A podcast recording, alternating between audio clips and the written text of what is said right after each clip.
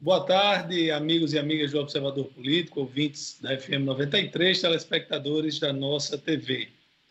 Hoje pela manhã, quando estava me dirigindo à secretaria para trabalhar, eu aproveitei para dar uma volta na cidade, sem descer do carro, e a gente vê bastante movimento já na cidade.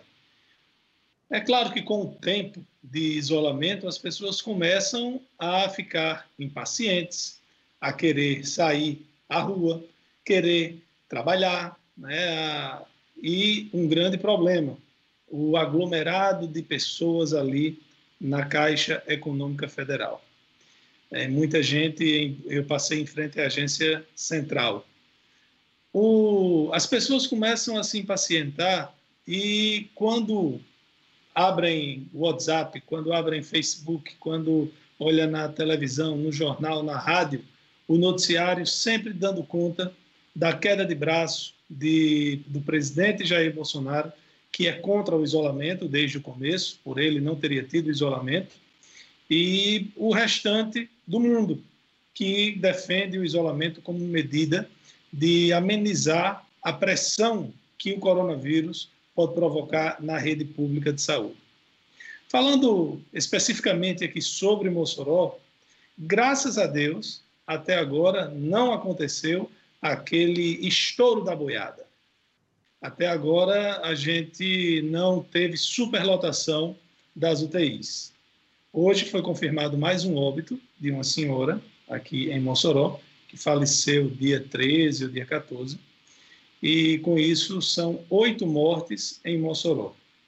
Mais de um terço das mortes no Rio Grande do Norte estão acontecendo aqui em Mossoró. E como não aconteceu a superlotação, graças a Deus e ao isolamento, não tivemos um problema muito maior, as pessoas começam a pressionar e até a sensação de que ah, o pior já passou. Espero que sim, né? é o que nós esperamos. Mas aqui no vizinho estado do Ceará, a gente já vê as notícias de que as UTIs estão todas lotadas. Em Manaus, mesmo com o uso da cloroquina, vários pacientes morreram. E lá em Manaus também está com problema de superlotação. A gente também tem problemas mais sérios em Rio e São Paulo porque a densidade populacional é maior. E com o passar do tempo, né, o atual decreto aqui da, da, da cidade de Mossoró, emitido pela prefeita, tem validade até o dia 23, as pessoas já começam a questionar, a pressionar. E aí, vai prorrogar? Não vai? Vai reabrir? Não vai? Salvador, na capital da Bahia, já o prefeito ACM Neto já anunciou quarentena por mais 15 dias. Salvador, como todo mundo sabe, é uma cidade de praia, litorânea. As praias de Salvador estão fechadas. As pessoas podem até ir para o calçadão para praticar exercício, o que nunca foi proibido por, em lugar algum. E também o comércio vai continuar fechado lá em Salvador. São Paulo também já anunciou a prorrogação da quarentena. E aí a gente vai, claro, chegar aquele momento que alguns lugares vão poder vol ir voltando às atividades, mas não de uma vez. Né? Por exemplo, as escolas. O, ontem, o ministro da, da Educação suspender, prorrogou por mais 30 dias a suspensão das aulas. Então, a gente vai vendo que em alguns lugares vai, vai aumentando a pressão para que realmente haja um afrouxamento no isolamento, enquanto que outros lugares ainda precisam ter esse isolamento de forma muito severa. Boa tarde, amigos e amigas da 93, telespectadores da nossa TV. Laíre Neto hoje trouxe ali na sua moldura São Jorge Guerreiro para nos proteger. Salve, salve São Jorge. Eu fico me perguntando, boa tarde, ouvintes e amigos, amigas da 93 e da nossa TV mais uma vez. Eu fico me perguntando, e essa pergunta que eu faço a mim mesmo, eu tenho certeza que o povo, a grande maioria está fazendo também. Como pode uma cidade de 300 mil habitantes, mais ou menos, é essa a média, Mossoró, e que as regiões que se avizinham aqui formam uma população de um milhão de pessoas, pelo menos para o atendimento médico, aí eu fico me perguntando o que a gente noticiou aqui, neste programa, e que a imprensa noticiou de um modo geral, no início dessa pandemia, dessa loucura do coronavírus, como pode uma cidade desse tipo, desse porte, ter um infectologista para atender 300 mil pessoas em Mossoró, e o que foi dito à época é que um milhão de pessoas tem um infectologista. Gente, a gente já falava em infectologista com um só Mossoró, quando estávamos ainda e ninguém imaginava nem sequer de longe que esta pandemia, que esse novo coronavírus ia fazer o estrago que está fazendo. A gente estava muito mais preocupado e devemos continuar com dengue, chikungunya, zika, viroses. Mas, olha, se a gente disser para o mundo inteiro, para o mundo inteiro, que uma cidade de 300 mil habitantes e que as regiões que a circundam tem um milhão de pessoas dependentes de um infectologista, vão dizer que é brincadeira, que é piada, que é pegadinha, que é sacanagem. Pois é assim. Nós só temos o doutor Fabiano Maximino, que eu não conheço, mas deve ser um grande profissional, já ouvi informações a respeito, mas ele não faz milagres. Temos dois, doutor Alfredo Passaluca faleceu há pouco tempo e nos faz muita falta. Mas um infectologista, este é o serviço? É, é, o que a CESAP, a Secretaria de Saúde Pública, está fazendo, a Secretaria, o governo do Estado, o governo de Fátima Bezerra, através da CESAP, está fazendo por Mossoró e por mais regiões, ou vamos trocar no miúdo mesmo, como a gente está falando, é o que está fazendo por um milhão de pessoas.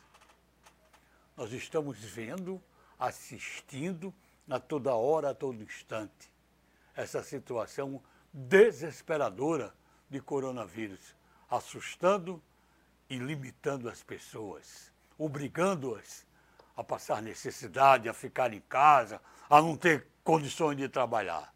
E aí, governadora Fátima Bezerra, e aí, CESAP, essa situação não é de agora. Tínhamos dois. Um faleceu, ficou um. Um só. Infectologista. O que diz a governadora? O que diz a Secretaria de Saúde Pública? Nosso amigo César Santos está cobrando todo dia do secretário aqui aquela questão das mortes, a previsão macabra que foi feita. Enquanto César demora a falar, vem logo a conversa. César, e a contagem? Ele deve saber disso também. Eu acho que talvez tenhamos que fazer também uma cobrança aqui diária, porque um infectologista com pandemia para um milhão de pessoas, parece piada de mau gosto, mas é verdade, infelizmente. Ok? Vamos chamar César? César Santos, olha a contagem, meu amigo, não esqueça, porque o povo está aqui de plantão pedindo. Boa tarde, César. Boa tarde, Edmundo. Boa tarde, Laire Neto, amigos do Observador Político. Em Brasília, a repercussão é muito grande é, em relação à troca de comando do Ministério da Saúde e, evidentemente, não poderia ser diferente Essa repercussão a gente sente que ela existe uh, em todo o país, até porque o, os noticiários, todos eles, né, desde ontem à noite, que concentra uh, o seu conteúdo nesse fato político. E aí, uh, me chamou a atenção um comentário do bem informado jornalista, o Gesso Camarote, em seu blog é, no Globo.com, é, ele comentou que em Brasília há um consenso sobre a queda do agora ex-ministro Luiz Henrique Mandetta e disse que ele caiu porque teve ousadia de evidenciar que o rei estava nu, aí usando o conto do escritor dinamarquês Hans Christian. E seguiu. Nestas últimas semanas, Mandetta não escondia sua contrariedade com gestos, atos e palavras do presidente Jair Bolsonaro em tentar flexibilizar as regras de isolamento social de forma contrária às recomendações internacionais. A visão uh, de Brasília faz sentido. Mandetta realmente evidenciou uma crise profunda com o presidente Jair Bolsonaro fato. Agora, o que levou a, o inquilino do Palácio do Planalto a tal situação? Há uma linha de raciocínio simples.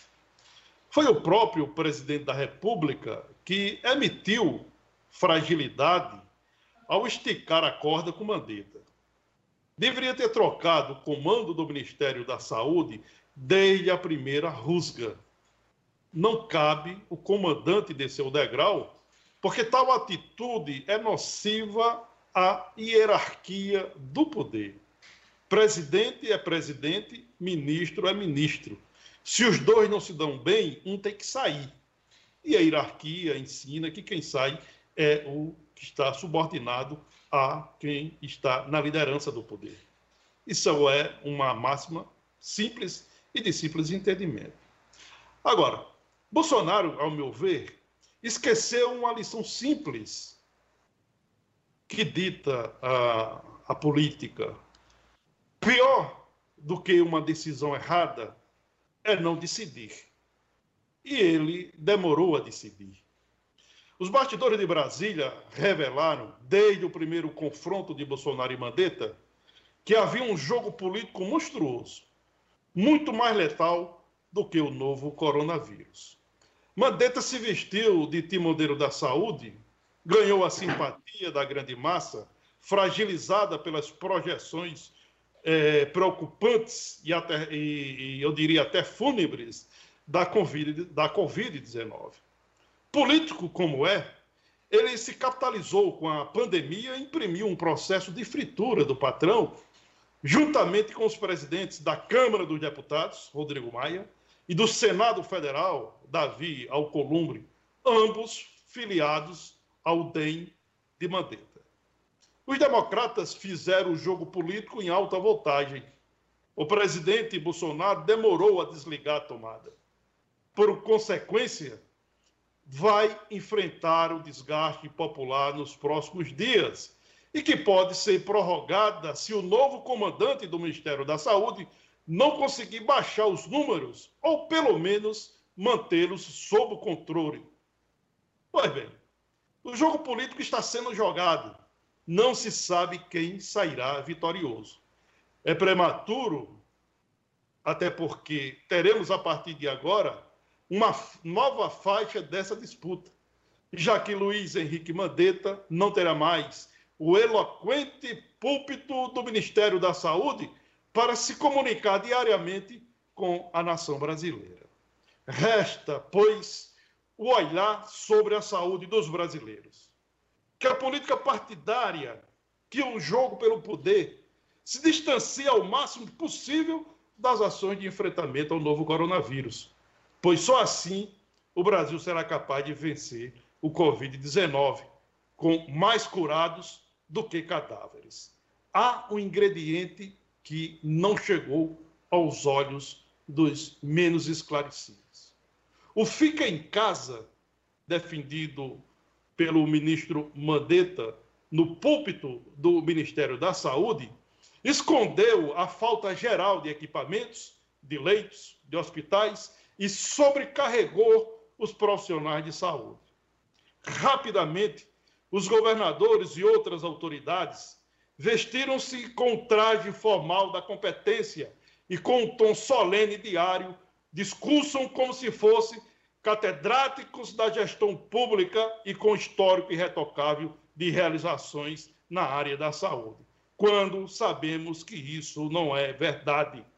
Agora há pouco, Edmundo Torres citou com muita propriedade que temos apenas um infectologista para uma região de Mossoró com mais de um milhão de habitantes. Pois bem, o fato é que a substituição de Maneta, penso eu, não será o apocalipse alardeado por alguns. O novo ministro, o Nelson Teicher, sinalizou que tem as mesmas ideias do antecessor e que deve tocar o barco sem mudanças bruscas de atitude. E que assim seja. O ministro demitido, Luiz Henrique Mandetta, agora vai poder exercer a política de forma muito mais clara. Ele não ficará em casa. O Democratas já anunciou que Mandetta assumirá o Conselho Nacional do partido. Fará política abertamente, sem a cortina do Covid-19. Bom, e o, por falar em cortina, o presidente Jair Bolsonaro, sempre que se sente é, acuado, quando tem coisas negativas contra ele, ele inventa o que quer que seja para que é, chame, desvie o foco da atenção a gente, é, há 60, pouco mais de 60 dias, a gente imaginava que o, o episódio de Cid Gomes lá no Ceará seria a maior notícia política do ano. Ninguém mais, nem fala mais nisso. Há também cerca de dois meses, o presidente acusou ah, o TSE de fraudar as eleições, de ter havido fraude nas eleições do ano passado, porque ele teria ganho, ganho no primeiro semestre mas disse que tinha provas, mas nunca apresentou qualquer prova. E aí agora ele está nas reuniões com os parlamentares, ele está dizendo que tem provas, que tem informações da inteligência de, é, é, para comprovar que Rodrigo Maia, que é presidente da Câmara, que João Dória, governador de São Paulo, e membros do STF estão tramando um golpe para tirá-lo do poder. Mas Assim como aconteceu no episódio da acusação das fraudes nas eleições do ano passado, o presidente não apresenta qualquer prova. Ele simplesmente desvia o foco, a atenção do principal. E hoje, pela manhã, na posse do novo ministro, ele disse que ia continuar lutando pelo fim do isolamento, que queria a volta do comércio e disse o seguinte, abre aspas, a história lá na frente vai nos julgar.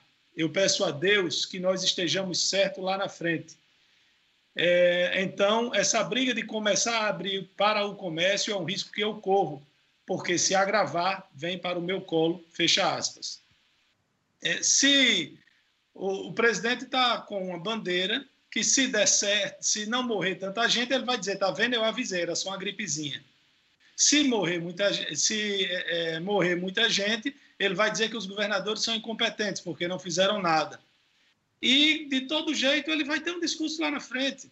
Ah, e como eu falei no, no início, vai chegar um momento, e acredito que esse momento já está chegando, de alguns setores, algumas regiões do país é, darem início a essa reabertura gradual. Mas tem alguns é, tipos de, por exemplo, grandes restaurantes, cinema, festas, espetáculos, escolas, isso vai ser mais complicado, vai, é porque você não tem como manter um distanciamento, por exemplo, de 30, 40 alunos, que sabe de uma universidade particular aqui em Mossoró, que já bota mais de 100 alunos dentro de uma única sala de aula. Isso aí vai continuar complicado ainda por um bom tempo. São bem importante, porque já estão nos perguntando, aliás, um abraço, Tiago Moura, pela referência aqui ao nosso comentário, como também já tem referências é, aqui ao comentário de César. É, o seguinte, eu ia dizer que abrir um parênteses no coronavírus, mas não, tudo é em função do Covid-19.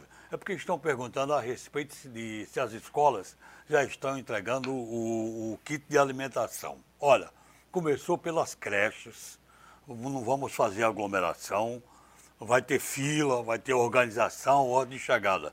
Mas o calendário é o seguinte: nas creches, é, Adalgisa Fernandes, 264 kits, Dulce Escócia, 139 e Maria Dolores, 99 kits, hoje, dia 17.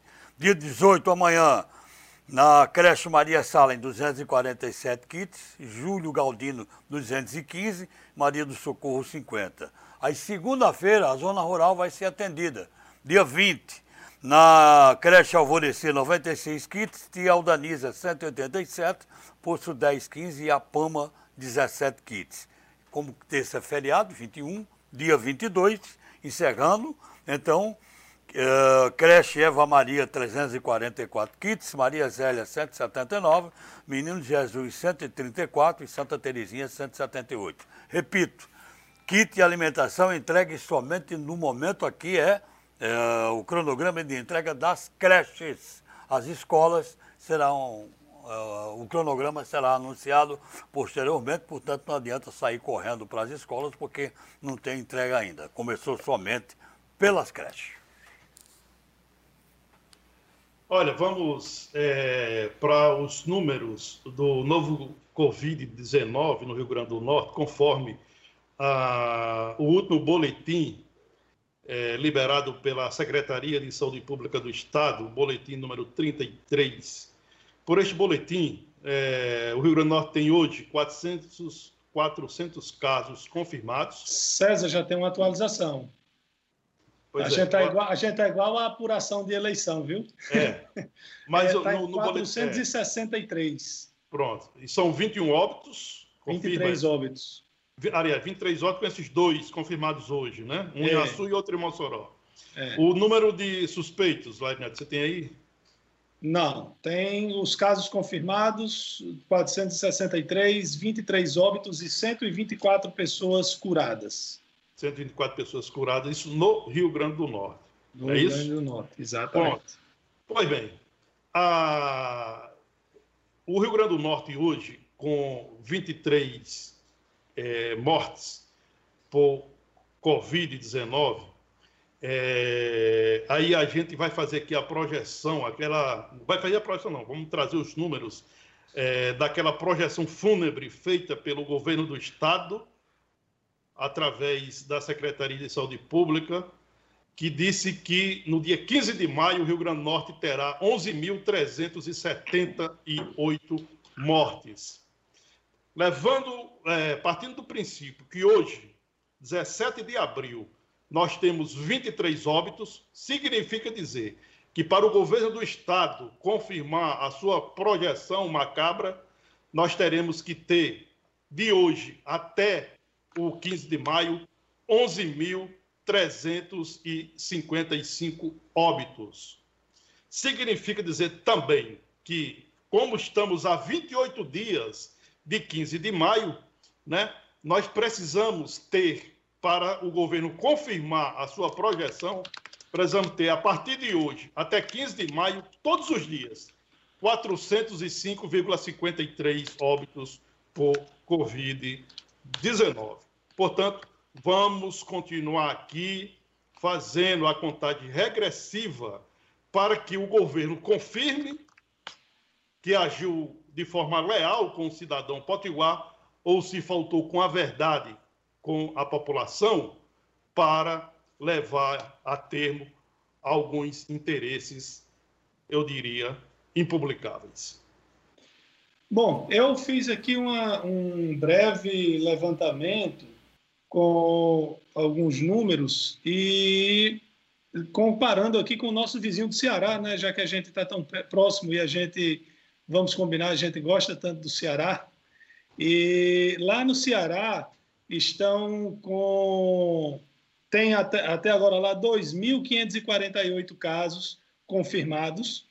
E o Ceará tem uma população de 9 milhões 132 mil. Então, lá no Ceará está com 279 casos para cada grupo de um milhão de habitantes. E o Rio Grande do Norte, com 463 casos, está com 132 casos para cada milhão de habitantes, menos da metade, proporcionalmente falando, é, do que dos números do Ceará.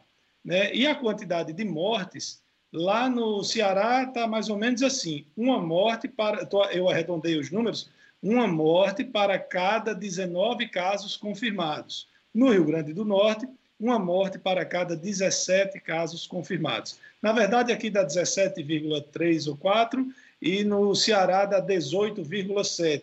Então, a, a, a mortalidade é, é, a letalidade está mais ou menos a mesma coisa entre Rio Grande, do Norte, Rio Grande do Norte e Ceará, porém, proporcionalmente, nós estamos com menos da metade dos números de casos que o Ceará tem. Olha, é, chegando aqui colocações, Laíri Neto e, César estavam há pouco é, falando em cima da questão dos números. Estou recebendo aqui uma informação do nosso amigo Claudino, né? Claudino eh, são 23 óbitos, mas só tem até agora 11 confirmados, 12 aguardando resultados. É isso? Bom, vocês confirmam daqui a pouco. E a outra informação que estão pedindo, essa aqui dos óbitos pela Laí Neto. E aqui, é, César, perguntando para você o seguinte, é, me tirem uma dúvida, o cidadão falou aqui, o que está faltando para o governo reabrir o hospital da polícia? Falta de recurso ou incompetência mesmo? Laíri e César aí ok? Sobre os é, números, você ouviu? Uma empresa privada fez uma reforma né, lá no WSC e eu não sei o porquê ainda não foi aberto, porque a parte do prédio, uma empresa privada por conta própria fez a recuperação. Bom, a fonte dos Olha, números, a fonte dos números, César, é, 11 confirmados e 12 aguardando resultado e 23 óbitos no estado, são, é uma informação recente agora inclusive da Inter TV Cabugi. Ok? Bom, eu não tenho esses números aqui para confirmar. Né? Bom, essa questão da, do funcionamento dos novos leitos, a gente comentou isso aqui é, na semana passada, ah, que havia uma promessa da governadora de 179 leitos, e aí, num, num, uma nota enviada pela CESAP ao Jornal de Fato, é, baixou para 70, houve uma repercussão bastante negativa, a governadora foi para redes sociais e reafirmou que são 170. Vale ressaltar aqui que desses 170 prometidos, apenas 10 leitos de UTI começaram a funcionar no Hospital Regional Tarcísio Maia. E por que começaram a funcionar? Porque a, a sociedade civil organizada fez uma campanha e comprou todos os equipamentos para esse, esses 10 leitos funcionarem. E esses 10 leitos, eles estão naqueles 20 que foram construídos no Hospital Tarcísio Maia pela Sociedade Civil Organizada de Mossoró. Significa dizer que, até aqui, não tem uma ação profícua do governo do Estado em relação ao Covid-19 em Mossoró. Mas nós estamos aguardando. Ah, na semana passada, a governadora garantiu que outros 10 leitos de UTI do Tarcísio Maia funcionariam a partir desta semana. Hoje já é sexta-feira, a gente está aguardando que essa promessa seja cumprida. Portanto, de 170 leitos novos prometidos, nós temos 10 em funcionamento até aqui. Essa promessa da governadora ela foi feita no dia é, 30 de março, ou seja, há 17 dias que ela foi feita naquela teleconferência da governadora com a prefeita de Mossoró, Rosa Baciarli. Mas em relação a esses leitos aqui, rapidamente, Edmundo e Lairinho, eu quero chamar a atenção uma coisa. O governo do estado uh, desistiu de contratar uma organização social para cuidar de 100 leitos no hospital de campanha que seria implantado instalado na Arena das Dunas. Como o edital havia coisas suspeitas, né? o próprio Ministério Público Federal constatou isso, o Ministério Público Estadual, o governo ampliou uh, esse, esse, esse edital ampliou prazo, etc. Não deu certo. Ontem, o governo anunciou, veja só, aqueles 100 leitos que iriam para o hospital ah, de campanha na Arena das Dunas custariam em seis meses 37 milhões e 100 mil reais. ontem a governadora anunciou a contratação de 60 leitos, ou seja, 40 leitos a menos, junto à Liga Norte Rio Grandense do Câncer, para funcionar durante seis meses em atendimento a pacientes do, da Covid-19. Por quanto? Por 40 milhões de reais. Ou seja, quase 3 milhões a mais do que aquele contrato de 37 milhões e 100 mil reais para 100 leitos no hospital de campanha na Arena das Dunas. São números absurdos. E aí, antes que o nosso ouvinte telespectador é, forme alguma opinião, eu quero aqui apenas dar números concretos. A média de custo do leito hospitalar, tomando por base esses 40 milhões que o governo do, que o governo do estado vai gastar em seis meses com 60 leitos da Liga Norte Rio Grande do Câncer, o leito hospitalar por seis meses subiu, veja só, de 370 mil para 660 mil reais. Repito, o, o custo desses leitos por seis meses, que antes eram 370 mil, subiu para 660 mil reais. Boa tarde, amigos e amigos do. Há poucos instantes nós tivemos a transmissão de posse do ex-ministro da Saúde, Luiz Mandetta, para o novo ministro Nelson Taik. Foi uma cerimônia que poderia ser tensa, mas não, foi bem educada, bem cordial, onde o ex-ministro fez um relato sucinto do que representou a sua administração para o Brasil, para o SUS e o discurso do Dr. Nelson Taik, que ainda não está bem desinibido, com o tempo isso vai sendo conquistado, falando sobre as suas perspectivas para o ministério. Sai um ministro que tem bom conhecimento em saúde pública e entra um outro que tem experiência na iniciativa privada. Mas se ele se acercar de bons técnicos, como deverá fazer, será mais fácil administrar o SUS daqui por diante e enfrentar a pandemia do coronavírus. O presidente Bolsonaro parecia aliviado. Afinal de contas, ele tomou uma decisão num momento dificílimo para a saúde. O Brasil convivendo com um crescimento de casos de coronavírus, de pessoas contaminadas e saindo um ministro que tem experiência no setor, no assunto, para entrar um outro que tem toda a experiência na iniciativa privada. O que os críticos do novo ministro estão falando é que ele vê primeiro como empresário, como homem de negócio, o lucro e não a necessidade de cuidar da doença. E desde ontem que circula um vídeo terrível nas redes sociais, onde o ministro que hoje tomou posse diz: se você tiver um paciente idoso, final de vida, com, passando muito mal, com um caso grave, e você vai gastar com ele para sua cura o mesmo valor que investiria em um jovem de 16, 18 anos que tem toda uma vida pela frente. Qual é a escolha que você faria? É um vídeo arrasador. Mas vamos dar um crédito de confiança ao ministro. Vamos esperar que o seu espírito público seja maior do que os seus interesses até hoje demonstrados na iniciativa privada. Afinal de contas, ele é um nome extremamente respeitado.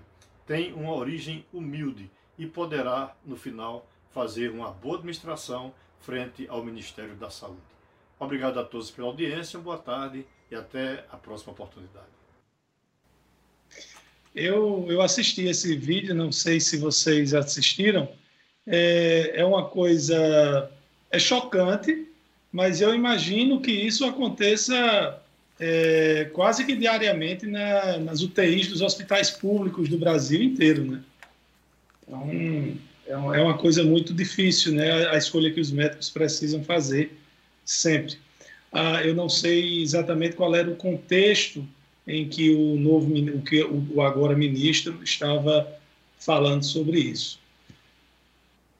Ok, olha, é, chegando informação aqui aliás, um pedido, um comentário de nossos ouvintes e telespectadores, muita gente falando da questão de pessoas no centro.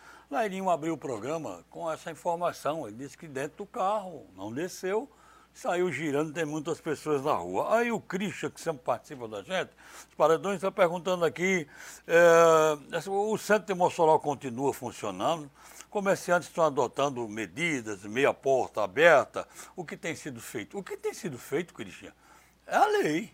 A prefeitura está aplicando, está determinando o fechamento até o dia 23. Agora, tem serviços essenciais que podem abrir. É Aglomeração, tem... aglomeração é depende da consciência de cada um, né? Oi. Oi. É, tem alguns setores que são autorizados o funcionamento. É, serviços essenciais. Não, não, é, não é tudo fechado. E, na verdade, é, as lojas podem funcionar, qualquer loja, desde que venda por telefone ou por internet, o que não é fácil você montar uma operação dessa em tão pouco tempo. Eu também queria aproveitar para passar aqui pelo Facebook, tem bastante participação aqui. É, mandar um abraço aqui para a Jandirene, primeiras no, o perfil Primeiras Notas, imagino ser alguma coisa musical, Júnior Paiva, Gelcione, que está assistindo lá de Varaúna. A, o perfil Primeiras Notas né, diz assim: tem o receio que, se novo ministro acabar com o isolamento, os números podem subir. É, como disse o próprio presidente, né? ele vai continuar lutando para reabrir tudo, mas consciente de que se der zebra, se der errado, vai para o colo dele. Francisca Gracineide é, diz que Mandetta estava com jogo sujo e que saiu do grupo de Bolsonaro e foi para o grupo de Rodrigo Maia. Na verdade, ele já era do, do grupo do partido do presidente da Câmara. Né? É, Anderson das Balas pergunta sobre a cesta básica das escolas, dos, dos alunos. Eu acho que Edmundo já falou sobre isso, não já, Edmundo? Já, só hoje já começou a distribuição de hoje até certo. o dia 22 nas creches. Escolas vai ser divulgado ainda, nas creches só. Tá certo. É, Gabriel Silva disse que foi o erro de Bolsonaro demitir Mandetta. Vamos lá. Aí tem aqui algumas participações que tem o texto maior. Eu vou dar uma, uma lida aqui. Aí antes do intervalo a gente eu falo falo aqui nas participações. César, está tão calado. Eu estou acompanhando aí. Eu estou acompanhando aí. Tem números aqui interessantes em relação ao Covid-19 no Rio Grande do Norte. Mas não, pode seguir. Pode dizer. É, o, a, o número de suspeitos, né, de 2.184, né, descartados 2.314, outras 12 mortes estão sendo investigadas, né? Os casos confirmados são mais registrados em jovens de 30 a 39 anos. Isso aí dá 30,7%. Do sexo masculino, 51%. Entretanto, eh, segundo o boletim epidemiológico da CESAP, houve uma evolução dos casos em pessoas acima de 59 anos que se enquadram na faixa de risco da doença. São 75 infectados nessa faixa de idade. A maioria, 56% das mortes causadas pelo coronavírus são em pessoas acima de 59 anos. Portanto, 56% das mortes é, são de pessoas acima de 59 anos. Contando com pessoas com é, comorbidades, o percentual de vítimas que estavam na faixa de risco é de 86,9%. Portanto, 86,9% dos mortos, das pessoas mortas em Mossoró, no Rio Grande do Norte, perdão, pela Covid-19, eram pessoas com comorbidades. Bom, é, vendo aqui, voltando aqui para o Facebook, tem uma pergunta, deixa eu ver aqui de quem é, é sobre a quantidade de testes, não é? O, se a gente, é de Laí Júnior, lá do Liberdade 1. Bom, Laí, para você ter uma ideia, o Brasil está uma média de 296 testes para cada milhão de habitantes. Eu vou dizer aqui alguns. Nós estamos lá na rabeira, um dos piores colocados com relação a isso. A gente está pior do que o Camboja, do que Marrocos, do que Filipinas, do que Ruanda, Paraguai, Argentina, é, deixa eu ver, Equador, África do Sul, Vietnã, Líbano, Uruguai, Peru. Para vocês terem ideia, o Peru está testando, fazendo 3.684 testes para cada grupo de um milhão de habitantes. Uh, deixa eu subindo aqui para gente para compartilhar com vocês. O país que tem o maior índice é, de, de testes é a Islândia, que está testando cento e, tem 115 mil, 116 mil testes para cada grupo de um milhão de habitantes. É, e, por exemplo, Portugal tem 21 mil testes, é, é, Noruega tem 25 mil. Então, nós estamos muito mal de testes. E, sem dúvida alguma, se nós tivéssemos testes em massa, o número de infectados no Brasil seria muito superior do que o que nós temos hoje. O governo do Estado do Rio Grande do Norte, é, nesse período de pandemia da Covid-19, definiu que diariamente um secretário de Estado é, vai para uma, entrevista coletiva com a imprensa para falar sobre as ações que a sua pasta está fazendo é, no sentido de conter a propagação do vírus. E aí, ontem, o escalado foi o secretário de Educação, o Getúlio Marques, e ele saiu com uma pérola que, penso, ah, ele imagina que o cidadão potiguar está desavisado. Olha o que ele, o que ele propôs. Ah, na, na, coletiva, ele propôs que a, a continuidade do isolamento social na rede estadual de ensino, ou seja, a suspensão das aulas. Ele entendeu que é preciso continuar com as aulas suspensas é, por conta de medidas de isolamento.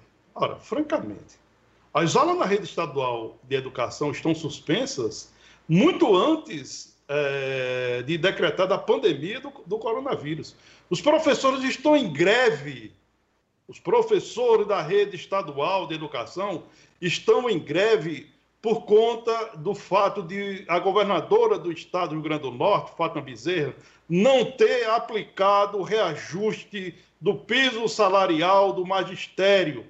Aquele reajuste que foi dado, que a, a governadora não cumpriu. Daí foi iniciada a greve dos professores. As aulas da rede estadual de ensino elas foram suspensas bem antes das medidas restritivas. Elas foram suspensas por conta da greve dos professores. E quando ele diz defenda a continuidade, é porque ele sabe que os professores estão em greve. Se as aulas retornarem, ou se, ou se a governadora definir o retorno das aulas, elas não vão acontecer porque os professores estão em greve. Por que, é que os professores estão em greve? Porque a governadora não aplicou o reajuste do piso do magistério. E mais, a governadora até aqui ainda não deu sinalização de quando vai pagar os salários atrasados de dezembro de 2018 e 13 terceiro salário de 2018. A greve, as aulas estão suspensas por conta da greve. Depois é que veio o isolamento social sinceramente, eu acho que o governo quer tratar as pessoas como se as pessoas fossem idiotas. Como se as pessoas não lessem, não acompanhassem noticiário, não soubessem absolutamente nada.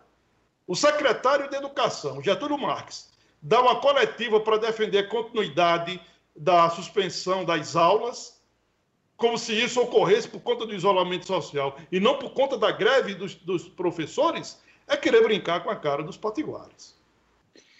Bom, saindo um pouco aqui do, do coronavírus, o, lá na Ucrânia, a turma está tendo que se preocupar com outra coisa além do coronavírus.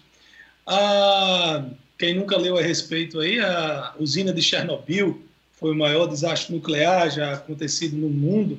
Lá na década de 80, tem uma região que pro, para todo sempre ficará com a, com a, a visitação proibida porque a, a radiação nunca, nunca para. Pois bem, pois um incêndio na floresta, na região onde, é, onde era a usina de Chernobyl, está levando fumaça contaminada para outras regiões do país. E aí a, a, é outra coisa que as pessoas estão tendo que se preocupar. Já estavam de quarentena, agora tem que ficar de quarentena com a janela fechada para evitar a fumaça. É mole? Interagindo aqui, o, uma cidadã aqui está parabenizando a prefeita Rosaba Ciarline pela entrega. Ela diz cestas básicas não são, são kit de alimentação das escolas, é o que a gente falou, que começou hoje pelas creches, depois será entregue nas escolas. E um cidadão de Lagoa de Pau está dizendo o seguinte, da comunidade de Lagoa do Pau, o Estado não entrega mais alimentos que o governo distribuiu antigamente, no período da seca. Não seria o momento agora do Estado também entregar cestas básicas? Está lançada a ideia que está vindo de Lagoa de Pau. Olha, esse ano é um ano bem delicado e é preciso analisar é, bem essa Tem questão da distribuição ah. da cesta básica, da distribuição do kit alimentação, porque esse é um ano eleitoral. Está em vigor o calendário eleitoral. Nesse período do ano, a, o gestor público tem uma série de vedações é, determinadas pela lei Né? Por exemplo, a, o município de Mossoró iniciou a distribuição do kit alimentação, porque esse kit é, na realidade, a merenda escolar. É a merenda de cerca de 22 mil alunos que estão matriculados nas escolas creches e nas escolas do ensino fundamental. Então, se a prefeita, por exemplo, se a prefeita de Mossoró, Rosalba Ciarlini, é, for atender o pedido do cidadão mais humilde, aquele que está bastante sofrido com a pandemia, com a crise provocada pela pandemia, se ela entender de distribuir alimentos, ela não pode, porque ela, pode, é porque ela está correndo o risco de estar praticando um, um crime eleitoral é, à luz da legislação eleitoral. É preciso entender que nós estamos cumprindo um calendário eleitoral. O calendário eleitoral não foi suspenso. Há uma série de limitações é, aos gestores públicos é, desde o início, a abertura do calendário eleitoral. Por exemplo, a partir de 1 de janeiro, proibido a, a publicação de pesquisa que não seja é, registrada antes na Justiça Eleitoral, proibida a partir de 4 de abril, ficou proibido contratação de pessoal é, ou, exonera, ou exoneração de servidores, desde que atendam a questão de necessidade. Tem uma série de situações que precisam ser é, avaliadas. E, César, mesmo essa distribuição que está sendo feita da merenda escolar, só iniciou-se após um entendimento, uma autorização legal né, da, desse, dessa distribuição. É, o Ministério Público Eleitoral foi, foi, foi consultado, né? E o Ministério Público Eleitoral está é, acompanhando. Inclusive, o Ministério Público Eleitoral do, no Rio Grande do Norte emitiu recomendação para os 167 prefeitos do estado, emitiu recomendação para os 167 presidentes de câmaras municipais, também para o governo do estado, colocando as limitações que os gestores públicos têm diante do calendário eleitoral em vigor.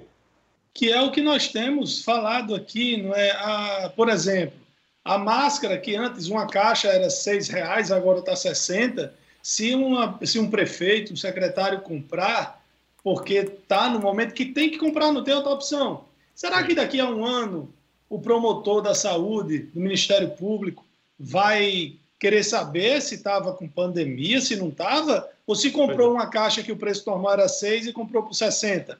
Qual vai ser a manchete do jornal, do blog, da rede social?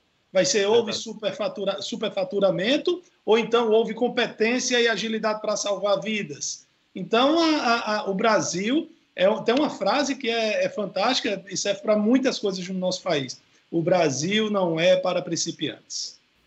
Verdade. Verdade. Leir Neto e Edmundo, uh, só um registro, né? O, o, deputado Hermano Moraes parece um homem de pouca sorte, se é que a gente pode assim citar. Né?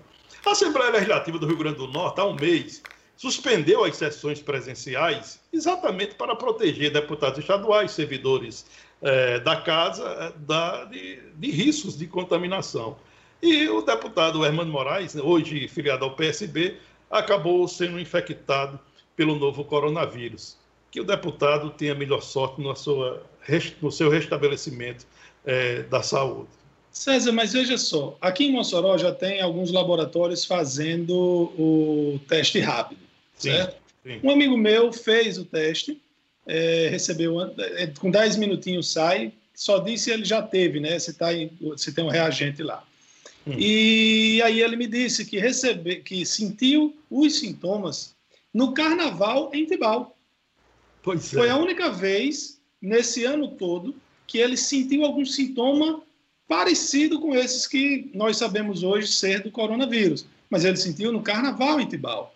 É, certamente, muitos de nós, dos que estão nos assistindo, até já tiveram o, o Covid-19, contato com o Covid-19, e nem perceberam. É, eu, particularmente, acredito que eu já tenha tido, apesar de não ter sentido, não ter tido nenhum sintoma. Vou procurar fazer o teste só para ter essa segurança, né, se tive mesmo, se não tive. Mas ah, talvez deputados já tenham tido, empresários. Se esse meu amigo que não viajou, não teve contato com ninguém que viajou, e o único dia que sentiu algum sintoma parecido foi no carnaval em Tibau? Pois é. É verdade. Olha, o cidadão pergunta aqui: um estado quebrado como o nosso, recursos em abundância do governo para construir o hospital, mas tem que construir, né? Tem que procurar uma maneira dentro da legalidade. São recursos federais. Aí, pois é, aí diz federais. Seguinte, e os nossos deputados, senadores e, F, e STF, por que não submetem seus salários a cortes? Pelo menos aqui na Câmara já propôs o vereador Francisco Carlos né, a redução de 30% no salário, estadual, federal. E... Olha, nós, Edmundo, nós temos que lembrar o seguinte: a, os, os, poderes do Rio Grande do Norte é, atendeu a justificativa, entendeu a justificativa da governadora Fábio Bezerra e aceitou uma redução do duodécimo, enquanto é, permanecer a pandemia do coronavírus, uma redução de 20% no duodécimo do Tribunal de Justiça do Estado, Assembleia Legislativa, Ministério Público, Defensoria Pública, Tribunal de Contas é, do Estado. Que é muito a... maior do que qualquer redução de salário, né, César? Pois é, exatamente. A Prefeitura de Natal também anunciou, o prefeito Álvaro Dias, também anunciou a redução de 20% no duodécimo da Câmara Municipal de Natal. E me parece que a Câmara Municipal de Natal acatou essa decisão do prefeito Álvaro Dias. Ok? É, esse, essa, essa redução aí é, do, do Odécimos é muito mais impactante, na, é muito mais economia do que a redução do salário. A redução do salário é mais uma coisa é, simbólica. Né? Agora, por exemplo, nós já falamos aqui, teve deputado que sugeriu que cancelasse evento é, que a prefeitura fazia para botar o dinheiro para o Covid. Teve outro que falou para as escolas diminuírem o, o, 20%, se eu não me engano, das mensalidades. Mas eu não vi nenhum deputado chegar e dizendo assim: ei, galera, toda a verba de gabinete que eu tenho direito, 38 mil reais, vai lá por pra... mês. Por mês, 38 todo santo mês, além de salário de, de funcionário e tudo. Só a verba de gabinete. E não vi nenhum fazer isso. Né? É. Mas, volto a dizer, isso é muito mais simbólico, porque a redução de 20% no repasse representa muito mais do que isso. É muito é. mais. É, César, tem aqui, se você puder checar, Francisca Gracineide está dizendo que o, o a, a, informação da Secretaria Estadual de que a pessoa que faleceu em Açu teria sido pelo Covid não é verdade que a família está indignada. Eu não tenho qualquer informação com relação a isso, a não ser a participação de nossa é, telespectadora aqui, ouvinte, Francisca Gracineide, pelo Facebook. Olha, a informação Também de Ana Paula, informação... César. César pergunta de Ana Paula se famílias estão negando o óbito pelo coronavírus. Vocês têm informação? Pois é. A informação que nós temos é uma informação oficial. A Secretaria Municipal de Saúde de Açu deu uma nota oficial confirmando a morte por eh, Covid-19. A Secretaria Municipal ou Estadual de Saúde Pública colocou a morte de Açu dentro da, do número de óbitos do estado, que chega a 23. É fato, nós estamos dando a notícia baseado em boletins oficiais da Secretaria Municipal de Saúde de Açu e da Secretaria Estadual de Saúde do Rio Grande do Norte. É, agora, eu também vi vídeo, vídeos circulando pela internet, inclusive um que é, é muito grave, uma família agredindo um médico, determinando que o médico retirasse do, do atestado de óbito a causa da morte por Covid. Gente, isso não existe, isso é surreal. E outra, não é vergonha alguma, não é demérito algum, não é sinal de sujeira, de, de nada de errado. Uhum. Veja que prim as primeiras mortes no Brasil inteiro foram de pessoas ricas, pessoas que é. tiveram contato com o vírus no exterior. Então, o vírus, se... o vírus pegou, pegou, primeiro os burgueses, né? Pois é, pegou primeiro a burguesia, como diz o outro, né? Exatamente. né? Então, Exatamente. por isso não. É, Enoque faz aqui uma pergunta interessante nesse finalzinho de programa. Ele diz: me diga uma coisa, aquela fila de vaga, é, por vaga na UTI ainda existe? Eu acho que não, Enoque. Eu acho que tem vagas sobrando. E uma coisa que enchia muitos leitos das UTIs eram os acidentes, que esses diminuíram bastante. Como diz a torcida do Flamengo, acabou. Sexta-feira, né? Mas você fica em casa, viu, Edmundo? Claro, em casa. Com certeza. Televisão. Ué. E muito suco, né? Ah, suco suquinho. de acerola é bom, ah, suco de ah, laranja. Melancia. bom, eu vou deixar aqui uma dica de série que começou, a, entrou outra, como é? Outra temporada no, no, Netflix que chama Falda. Não é fauna e flora, não é Falda.